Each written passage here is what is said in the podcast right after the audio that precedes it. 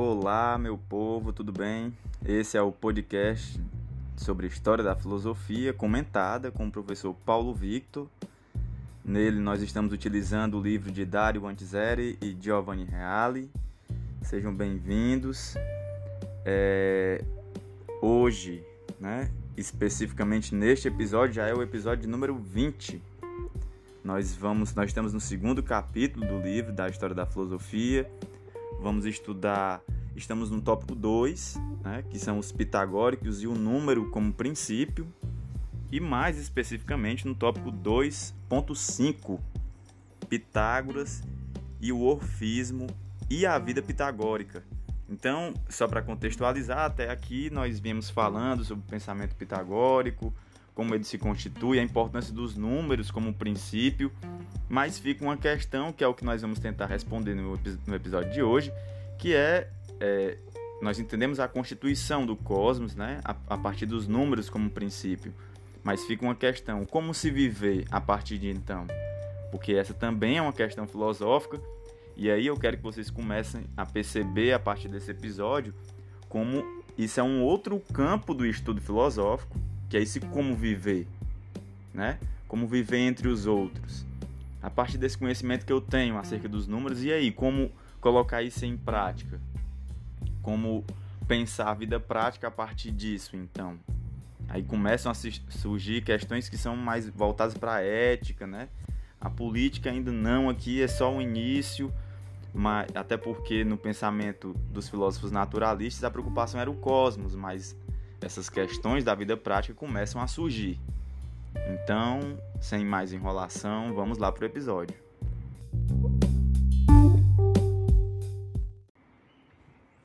Como já dissemos, a ciência pitagórica era cultivada como um meio para alcançar um fim. E esse fim consistia na prática de um tipo de vida apto a purificar e a libertar a alma do corpo. Então, já existe aqui uma primeiro uma divisão entre o que seria corpo e o que seria alma, né? E outra, esta alma seria superior ao corpo que nós habitamos aqui no caso, né, para os pitagóricos. Pitágoras parece ter sido o primeiro filósofo a sustentar a doutrina da metempsicose, quer dizer, a doutrina segundo a qual a alma, devido a uma culpa originária é obrigada a reencarnar-se em sucessivas existências corpóreas, e não apenas em forma humana, mas também em formas animais. Então pode reencarnar na forma de outros animais. Para expiar aquela culpa originária. Então, devido a uma culpa originária, aqui entra um, um lado mitológico, né? Que, no, que os seres humanos cometeram lá nesse tempo imemorial ou originário, né? atemporal, por assim dizer nós carregamos uma culpa e nós temos que pagar essa culpa através dessas reencarnações. Só quero que vocês percebam aqui como existe um lado aqui já religioso, né? não filosófico. Porque, por que, que não é filosófico? Porque eu não preciso de um raciocínio lógico para poder chegar nessa conclusão. Né? É, é uma crença. Os testemunhos antigos registram, entre outras coisas, que ele dizia recordar-se de suas vidas anteriores. Então, as testemunhas da época diziam que Pitágoras falava: Ah, eu me recordo das minhas vidas anteriores e tal. Como sabemos, a doutrina provém dos órficos, que é o orfismo, que era a religião que existia na época, não era uma religião oficial, só lembrando. Mas eu expliquei lá nos episódios anteriores, no início, na introdução, que existia o orfismo, que era uma religião quase que mística na Grécia, não somente na Grécia, que existia na época. Mas os pitagóricos modificaram o orfismo, pelo menos em um ponto essencial.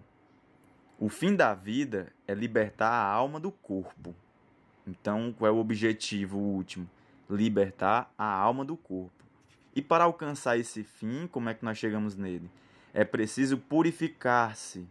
Então, nós temos que purificar, nos purificar a alma do corpo para poder alcançar este objetivo final pois foi precisamente na escolha dos instrumentos e meios de purificação que os pitagóricos se diferenciaram claramente dos órficos.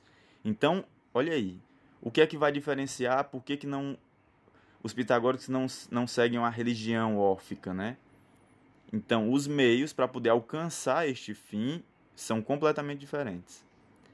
Estes só propunham celebrações mistéricas e práticas religiosas e, portanto, permaneciam ligados à mentalidade mágica.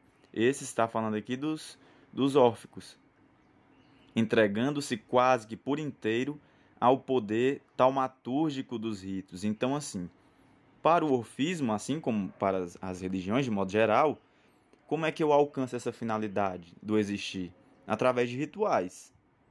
E ritual é repetição. Então, essas práticas ritualísticas, não precisa ter uma explicação lógica para isso, né? elas precisam ter sentido para essas pessoas. Então, eu faço esses ritos e vou alcançar essa finalidade. Então, esse era um meio utilizado pelos óficos. Agora, os pitagóricos não. Não concordam com este meio. Já os pitagóricos atribuíram, sobretudo, à ciência o caminho da purificação, além de severa prática moral. Então, aqui já está a diferença gigantesca. Como, qual é o método? Que meio eu tenho que utilizar para poder ser é, salvo, aqui entre aspas, muitas aspas? É a ciência. Não são rituais. Essa é a diferença dos pitagóricos para os órficos.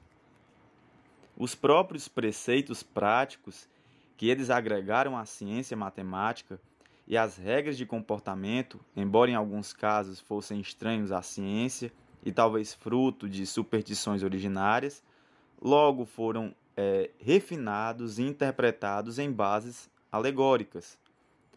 E, portanto, racionalmente purificados. Então, mesmo aquelas crenças que existiam, que vieram lá do orfismo, eles tentaram justificar essas crenças de modo racional. Ou seja, purificar racionalmente, né? Aqui seria o, o conceito certo. Pre... E aí vem alguns preceitos que vêm lá do orfismo que eles tentaram justificar racionalmente. Então vamos para alguns exemplos. O preceito de não atingir, atiçar o fogo com a faca né? Aqui é não atiçar a onça com vara curta, por exemplo, nosso. Por exemplo, passou a ser entendido como símbolo do não aceitar, não, quer dizer, desculpa, não excitar com discursos ásperos quem está encolerizado. Ou seja, não ficar atiçando com discursos né, mais agressivos quem já está com raiva. E aí vem outra frase: não acolher andorinhas em casa passou a ser entendido como não acolher em casa homens curiosos.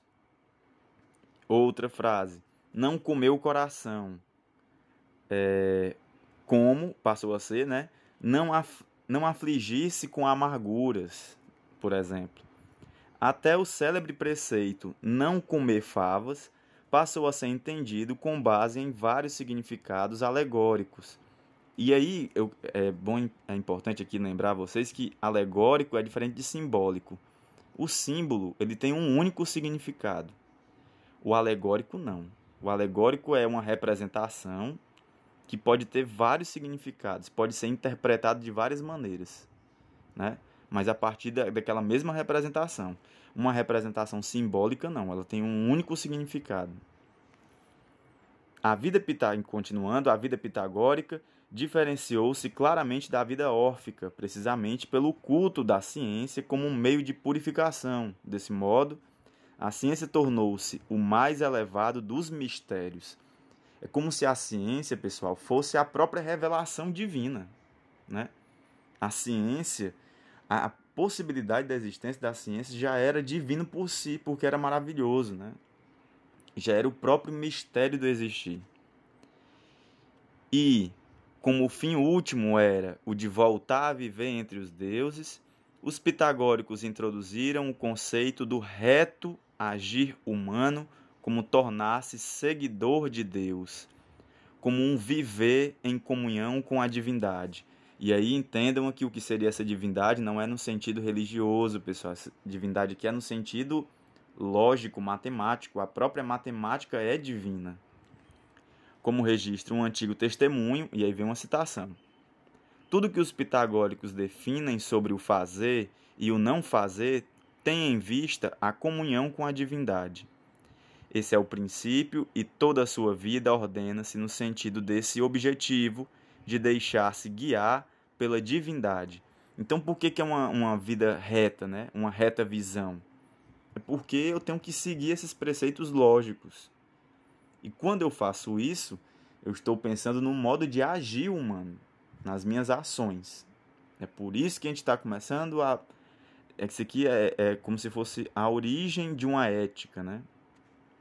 Desse modo, os pitagóricos foram os iniciadores daquele tipo de vida que seria chamado, ou que eles próprios já chamavam, de bios teoretikos. É, só um, um adendo aqui, os gregos tinham dois termos para falar de vida, né? Bios e zoe. Bios seria a vida, no caso aqui, a vida contemplativa, né? Teoretikos, que é teoria, vem de teoretikos. Então seria a vida do humano que convive com outros humanos, que tem racionalidade. A zoé é a vida do animal, que é diferente da nossa. Nós só temos a palavra vida, né? Então, o que é que eles pregavam? A vida contemplativa, ou seja, vida dedicada à busca da verdade e do bem através do conhecimento, que é a mais alta purificação, comunhão com o divino. Percebam como o bem aqui é o conhecimento. Platão daria a esse tipo de vida a sua mais perfeita expressão no Gorgias, no Fédon e no Teeteto.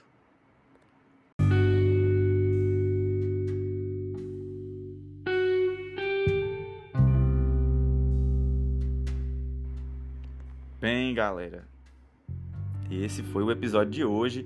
É tentando mostrar, né, a, a, o intuito aqui dos autores é tentar mostrar esse lado mais preocupado com a vida prática, ou seja, se existe uma verdade, né, se existe um bem, e esse bem é esta verdade, que está do lado da ciência, nós temos o dever, né, moral até, de, e, e essa questão ética e moral é, são questões que nós vamos debater mais para frente de nos posicionarmos e de, de termos essa, é, esse, esse fundamento na ação, aqui no caso, para que a gente possa atingir essa, esse bem, porque ele é a verdade.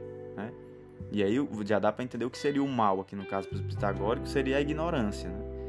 Seria o não científico, o não lógico, o não matemático, por exemplo. Bem, eu espero que vocês tenham gostado desse episódio. É, compartilhem. Não esqueça de compartilhar com os amantes da filosofia. Né? Quanto mais pessoas entrando em contato com a filosofia, melhor. É isso, pessoal. Valeu. Até mais.